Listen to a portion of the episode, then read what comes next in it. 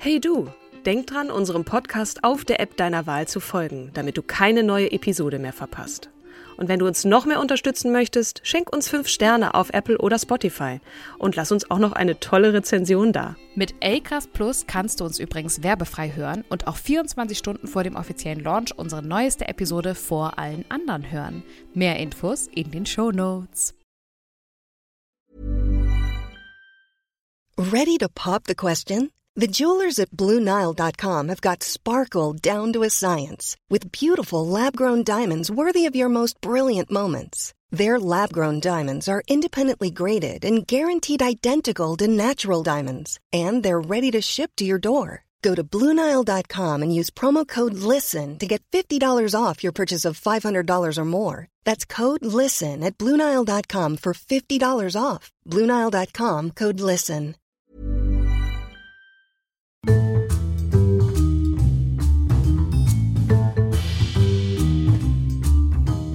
Hallo und herzlich willkommen zu einer neuen Folge und zwar der 47. Folge von Starke Frauen. Hallo natürlich auch an dich, liebe Kim, irgendwo in einem anderen Raum am anderen Ende von Deutschland. Nein, aber wir sitzen natürlich wieder nicht zusammen, sondern im Homeoffice.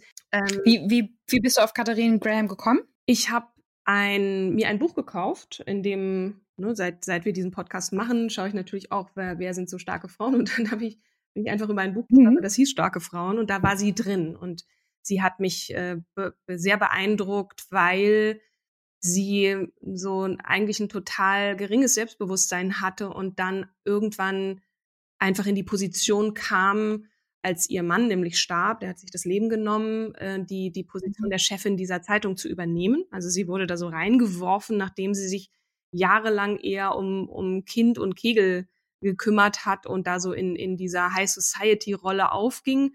Und dann nahm sich ihr Mann das Leben, der ähm, zuvor von ihrem eigenen Vater als Chef in die äh, Position gebracht wurde. Und nun musste sie das machen und hatte jahrelang eigentlich da mit nichts mehr zu tun äh, und, und hat sich wahrscheinlich auch gedacht, oh Gott, ich, ich kann das nicht, ich, ähm, ich weiß nicht, wie das geht und musste aber dann und hat sich da total reingefuchst in diese Rolle und hat diesen Job auch wahnsinnig geliebt und wurde auch erst sehr abgelehnt von den männlichen Kollegen. Logischerweise, eine Frau kann das ja gar nicht und hat sich trotz ihres geringen Selbstbewusstseins da sehr, äh, hat da ihre Frau gestanden und hat dann ähm, auch wenig später eine der mutigsten Entscheidungen gefällt, die man so fällen kann. Aber dazu gleich. Wollen wir bei, soll ich bei der Kindheit so Kl Klassiker, ne? Ich fange mal bei der Kindheit an.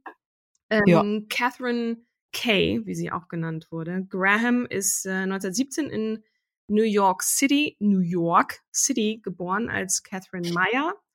Mhm. Ähm, genau. Und war eine, also so, ne, Wikipedia-Einstieg war eine US-amerikanische Verlegerin, Herausgeberin, aber auch Autorin. Übrigens ist ihre Biografie mit dem Pulitzer-Preis ausgezeichnet worden. Und das mhm. zur Zeit. Ihre Eltern waren, waren gut betuchte Leute, die hatten, die hatten ordentlich Geld.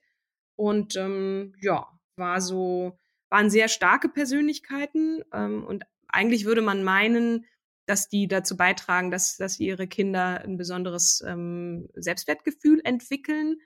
Die war auf jeden Fall sehr gebildet, aber dadurch, dass sich ihre Eltern mit anderen Dingen beschäftigt haben als mit der Erziehung ihrer Kinder, die haben dann, sind dann in der Weltgeschichte rumgeturnt und haben die Kinder den Gouvernanten oder, oder mhm. ähm, anderen Menschen überlassen. Insofern, äh, und ja genau, Personal, die hat halt auch nicht wahnsinnig viel Liebe erfahren und Anerkennung ihrer Kinder, mal abgesehen davon waren jetzt auch die, die Eltern nicht so die herzlichsten äh, Pers Personen, haben sie auch wenig gelobt. Ähm, in dem Buch, was ich mir da gekauft habe, da stand eine ganz nette Anekdote. Ähm, nur ein einziges Mal wurde äh, Catherine von ihrer Mutter gelobt als beide Frauen eine, eine Party vorbereiteten. Und dann sagte die Mutter wohl zu ihr, Schätzchen, du kannst gut Listen schreiben. Und da war Catherine 54 Jahre alt schon. Ne? Also das, da sieht man, oh. wo soll man es denn herhaben? Ne? Natürlich eine mhm. Bildung äh, und, und eine Bildung und ein Wissen bringt ja auch ein gewisses Selbstbewusstsein mit sich, aber diese Herzlichkeit, die fehlt es halt. Sie war übrigens Dieses das vierte Kind von, äh, von insgesamt fünf Kindern. Also sie hatte durchaus auch ah. viele Geschwister und untereinander, da erzieht man sich vielleicht selbst, aber ich habe jetzt da nichts gefunden, dass sie ein, ein wahnsinnig herzliches Verhältnis auch zu ihren Geschwistern hatte. Ich glaube, ähm, mhm. sie war da, hatte auch viel mit sich selbst ausgemacht und ist einfach distanziert. So wirklich streng war sie, wird sie jetzt nicht beschrieben. Also sie war schon auch als, als Chefin dann wird, wird sie als relativ hart beschrieben und hat da wohl auch das ein oder andere Mal ihren so Wutanfälle gehabt. Die waren berühmt berüchtigt. Aber vielleicht mhm. war das mhm. auch ihre Form von, ich muss jetzt mit dem Druck umgehen, so. Mhm. Ähm, aber es mhm. gibt auch einen Film über sie, da wird sie gespielt von der wundervollen Meryl Streep. Äh, mhm. Und äh, der Film heißt The Post. Mhm. The Washington Geil. Post. Also liegt das Ganze wirklich nahe. Genau, ähm, Catherine ist in New York, also Ostküste und, und Washington aufgewachsen und äh, ja, war galt so als sehr schüchtern und ähm, hat auch so, also sie hatte da, glaube ich, eher so auch einen Draht zu ihrem Vater und hat dann sich auch sehr für seinen Bereich interessiert. Der hat äh, die Washington Post aufgekauft, 1933. Eugene übrigens heißt der Vater. Mhm. Und sie hat sich da schon auch eher, sie hatte, sie hatte dann so äh, journalistische Ambitionen und hat dann auch immer mal wieder, ist sie dann mit ihm in den Austausch gegangen und kam ihm dadurch auch ein bisschen näher und hat so seine Anerkennung bekommen. Ne? Ähm, und so heißt hier in dem Buch so, ihr, ihr Selbstbewusstsein wächst ähm, und geht dann auch entsprechend ähm, so studieren, dass sie, dass sie denkt, so sie, sie möchte Journalistin werden. Äh, und hat dann auch als Reporterin zunächst gearbeitet, ist allerdings an die andere Seite äh, der Staaten gewechselt, an die Westküste, hat da für die San Francisco News äh, war sie da tätig ähm, und hat aber dann auch wenig später für die Zeitung ihres Vaters angefangen zu arbeiten, aber sie wollte auch nicht so, oh, dass die Tochter des, des Verlegers, des Chefs, äh, hat dann eher für die Beilagen gearbeitet und hat sich da so ein bisschen im Hintergrund gehalten. Ähm, mhm. Genau. Und hat dann äh, 39 war das dann schon. Da ist äh, Catherine, ich glaube, als 1940, wenn ich jetzt richtig rechnen kann, sie war 23, ähm, hat dann Ende der 30er Jahre, also ein Jahr vorher, war sie 22, hat sie Philip Graham kennengelernt. Also sie hieß noch Meyer, ne, und hat dann den mhm den Philip Graham kennengelernt, der aus einer Milchbauerfamilie aus Florida stammt, der sich aber mit mhm. von Stipendien an äh, die großen, äh, die großen Universitäten leisten konnte und hat dann wirklich auch eine, äh, eine glänzende Karriere hingelegt in, in der Politik und sollte dann erst an die, zu den Finanzbehörden, äh, sollte da dann arbeiten. Er war total intelligent, geistreich und galt als sehr charismatisch und war ein, wie es hier heißt, treues Mitglied der Athletic Anonymous. Ähm, mhm. Wie es später in seinem Nachruf heißt, einer Gruppe von Freunden, die sich so wenig wie möglich äh, körperlich betätigen wollten. Also ganz lustig. äh, anyway, ähm, sie lernt ihn kennen und war total fasziniert von ihm und äh, zu ihrer Be Verwunderung, weil sie hatte, wie gesagt, ein geringes Selbstwertgefühl, war er auch sehr angetan von ihr.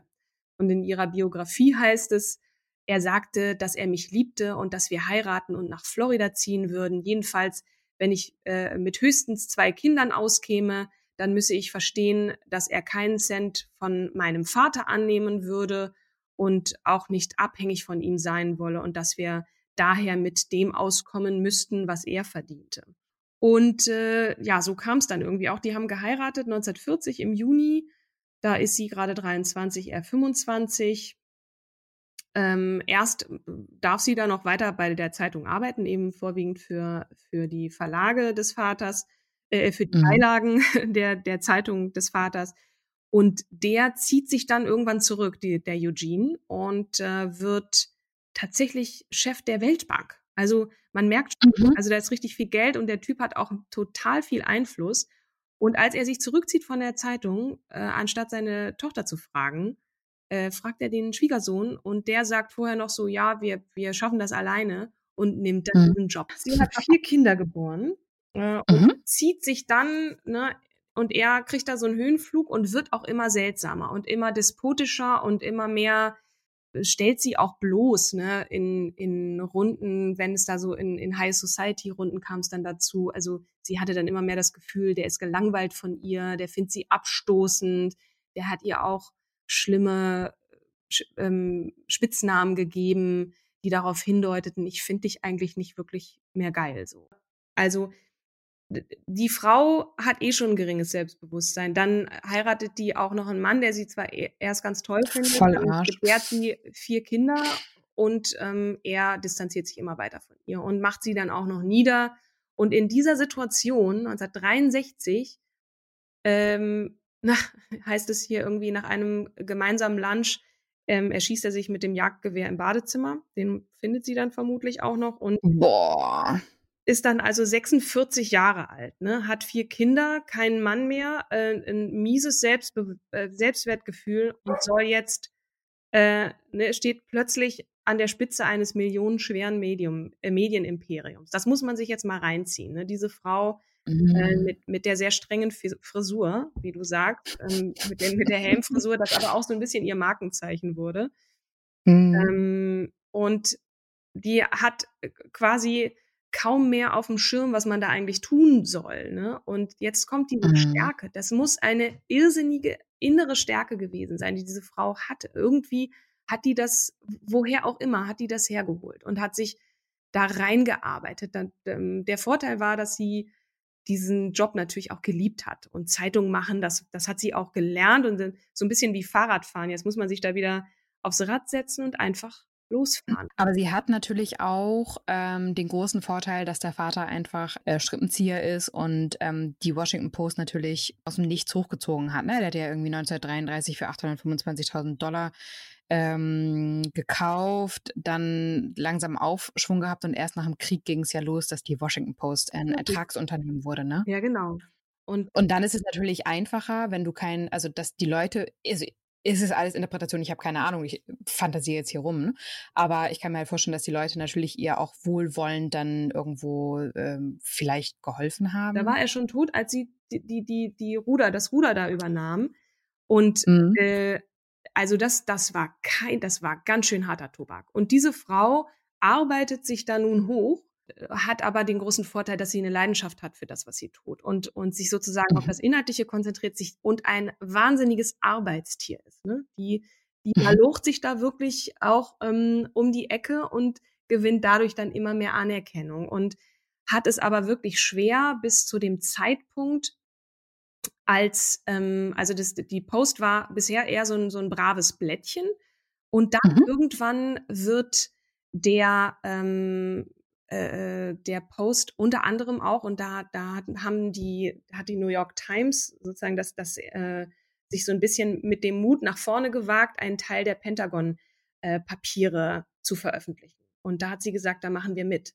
Äh, ne? Also denn das sind geheime Papiere, die im Grunde genommen, wir erinnern uns, ähm, erklären und erzählen, dass die, dass der amerikanische Staat die äh, die Bevölkerung belogen hat, was den Ausbruch oder den Anlass, den, den Vietnamkrieg äh, zu führen, ähm, dann letztendlich der Auslöser war. Ne? Man, man hat ähm, gelogen und betrogen, Mhm. um diesen Krieg zu starten, um den Kommunismus äh, in, in Südostasien da äh, im Zaum zu halten und hat behauptet, dass der Nordvietnam ähm, am Golf, im Golf von Tonkin 64 eben ähm, einen Beschuss der US-Marine vorgenommen hat. Und das entsprach Mhm. Wahrheit. Und das stand, ich mache es jetzt kurz, man kann über die Mhm. Pentagon-Papiere noch viel erzählen.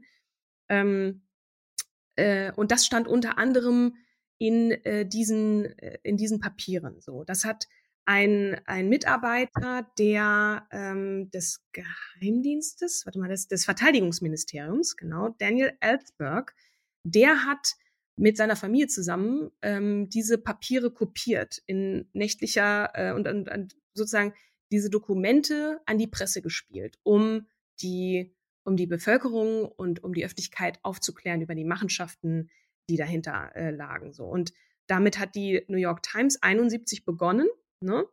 Mhm. Und ähm, und da war Catherine auch mit von der Partie so und hat äh, diesen diesen Mut aufgebracht und zu sagen so hier äh, so also und, und ist damit quasi zur Heldin der Pressefreiheit geworden. Ne? Ähm, zu Mhm. sagen so hier ähm, das, das sind zwar geheime Papiere, ne? Und, und der Staat und Geheim ist geheim, aber wir sind die vierte Gewalt im Staat und wir veröffentlichen. Wir machen das so. Ähm, genau. Und dann kam es noch und wenig später ähm, kam es zum, zum äh, Watergate-Skandal. Äh, Watergate der Watergate-Skandal hat dazu äh, beigetragen, unter anderem, dass, dass Präsident Nixon zu Fall gebracht wurde. Mhm. Watergate selber ähm, ist genau benannt oder die Watergate-Affäre ist benannt nach einem Gebäudekomplex in Washington, in dem sich unter anderem auch äh, die, der Hauptsitz der Demokraten äh, befunden hat. Und da sind eingedrungen äh, am 17. Juni 72 fünf Einbrecher, die ab äh, Hörwanzen installieren und, und äh, Dokumente fotografieren sollten.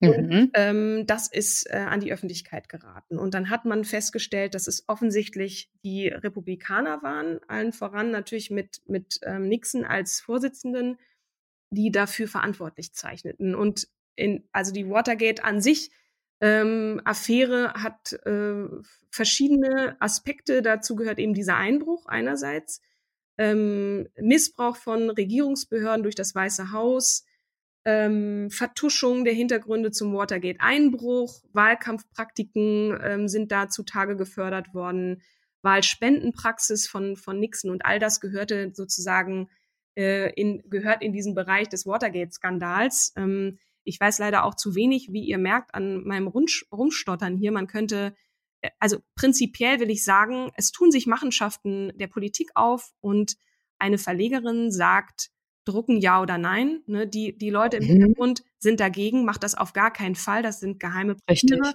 Und mhm.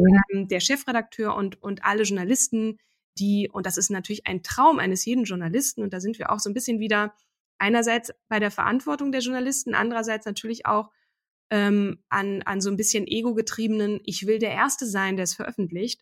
Und zwischen den Klar. Stühlen sitzt nun diese Catherine Graham und es gibt eine, eine, eine lustige Anekdote. Als sie ihren Geburtstag feiert und äh, da viele Gäste hat, kommt der Anruf und die Frage, drucken oder nicht. Und mhm. ähm, ich, ich lese nur kurz diese Passage vor in dem Buch. Das, da heißt es nämlich äh, sehr poetisch. Es ist ein lauer Spätsommerabend im Jahr 1971. Catherine Graham feiert eine große Gartenparty. Gerade will sie einen Toast aussprechen, als das Telefon klingelt. Obwohl sie nicht rangehen will, lässt sich der Anrufer nicht abwimmeln. Es ist Fritz Bibi, der Vorstandsvorsitzende ihres Konzerns, und er hat nur eine Frage. Drucken oder nicht? Es geht um eine brisante Geschichte. Bibi, äh, die Geschäftsführer und die Rechtsanwälte der Washington Post sind dagegen, ähm, sie, sie zu drucken. Die meisten Redakteure sind dafür. Die Verlegerin muss sich entscheiden. Catherine Graham schluckt tief und sagt, macht es, macht es, macht es, los, wir drucken.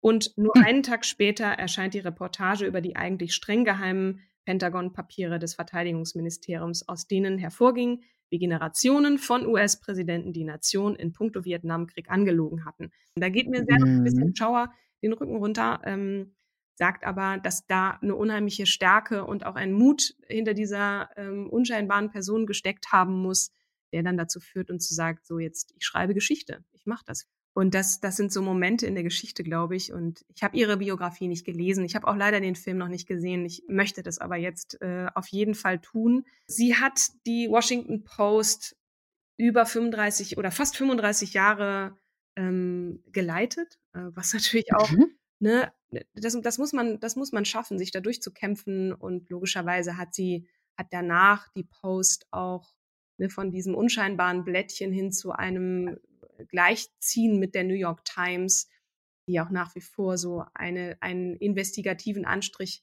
hat, äh, da gleichzuziehen und, äh, und da so äh, mitzuspielen in dieser auch sehr äh, männlich geprägten Welt. Ähm, das ist schon, das ist schon wirklich toll.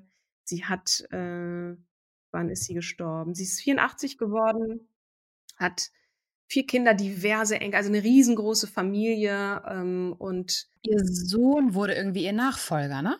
Ja, genau. Glaube, du hast recht. Ihr Sohn Donald, Donald Graham. Sie war auch, glaube ich, überhaupt in äh, eine der ersten Frauen überhaupt, die Verlegerin wurde. Also da an der Spitze eines eines mhm. Verlags. Hier nur ein, ein, sehr interessantes Zitat noch gefunden. Ne? Also Als 46-jährige Frau, die sich in ihrem Leben immer von anderen sagen ließ, wo es lang geht, steht sie plötzlich an der Spitze eines millionenschweren Medienimperiums. Zitat, wie ein scheues Reh, das auf wackligen Beinen aus dem Wald kommt, beschreibt einer der damaligen Führungskräfte ihre ersten Gehversuche als Verlegerin. Catherine weiß kaum mehr, wie eine Zeitung gemacht wird, geschweige denn, wie man ein großes Unternehmen leitet. Überdies mhm. gehört sie zu den ganz wenigen Frauen, die auf einem solchen Niveau agieren. Im Prinzip setzte ich einen Schritt vor den anderen, schloss meine Augen und trat über eine Klippe. Und äh, ja, sie arbeitet hart und vertraut auf ihre Intuition. Und ähm, das äh, viel mehr steht da jetzt auch nicht im und vielleicht oder mit Sicherheit mehr dann in der Biografie. Äh, ich werde mhm. mal nachlesen und tut das gerne auch und schaut euch den Film an. Alleine wegen Meryl Streep reicht das ja schon. Sie hat eine Oscar-Nominierung dafür bekommen. Sie hat ihn nicht gewonnen, aber ist natürlich eine großartige Schauspielerin. Und der Chefredakteur an ihrer Seite wird gespielt von Tom Hanks mit so einem, so einem, so einem, so einem leichten Wohlstandsbäuchlein und äh, spielt das auch ganz toll, zumindest das, was ich an, an Ausschnitten gesehen habe. Und äh, ja, Wahnsinn. Also, mhm. Uff, Catherine Graham. Danke fürs, fürs Vorstellen. Wen stellst du mir denn das nächste Mal vor? Ach so, genau, wir hatten ich ja, ich bin dran mit noch der Sophie, die Sophie, Sophie Scholl, Scholl, weil auch nicht nur Marcel Kloß inzwischen ähm, gefragt hat, sondern auch ähm, einige andere auf Instagram. Ja. Und ich schäme mich schon, äh, dass, da muss ich jetzt tatsächlich einmal mal hinterher. Weißt du was, Katrin? Ja. Ich freue mich so übermäßig, dass wir auf Facebook, auf äh, Twitter und auf Instagram ähm, immer schon persönliche Nachrichten oder Direktnachrichten kriegen ähm, und sagen halt äh, und, und Vorschläge auch über diverse andere Frauen, die wir tatsächlich auch nicht auf dem Schirm hatten. Ne? Ich finde auch, dass unsere Zuhörerinnen einfach äh, und Zuhörer einen richtig geilen Job machen, indem sie uns halt echt diverse vorschlagen. Und oh, wir müssen auch noch mal eine Sonderfolge machen. Anni hat sich nämlich gewünscht, äh, dass wir mal über TKKG fünf Freunde ähm, reden, ähm, was die eigentlich so sexistisch macht. So, ähm, Finde ich auch einen total coolen Hinweis. Aber ich ähm, äh, gebe ich ihr vollkommen recht. Ähm, müsste man sich tatsächlich einfach mal mit auseinandersetzen. Ne? Absolut. Und Hedi Lamar wurde hier auch schon genannt als äh, ist eine Schauspielerin, mhm. ähm, die sogar äh, im Zweiten Weltkrieg eine Technologie entwickelt hatte, die äh, heute als Vorgänger für Bluetooth und WLAN gilt. Aha. Jetzt kriegen wir die Kurve und danken euch fürs Zuhören und äh, freuen uns natürlich auch jetzt immer wieder ähm, auf, auf Vorschläge von euch. Bleibt uns gewogen und mhm. äh, vor allem gesund und äh, bis zum nächsten Mal. Bis zum nächsten Mal. Tschüss. Tschüss.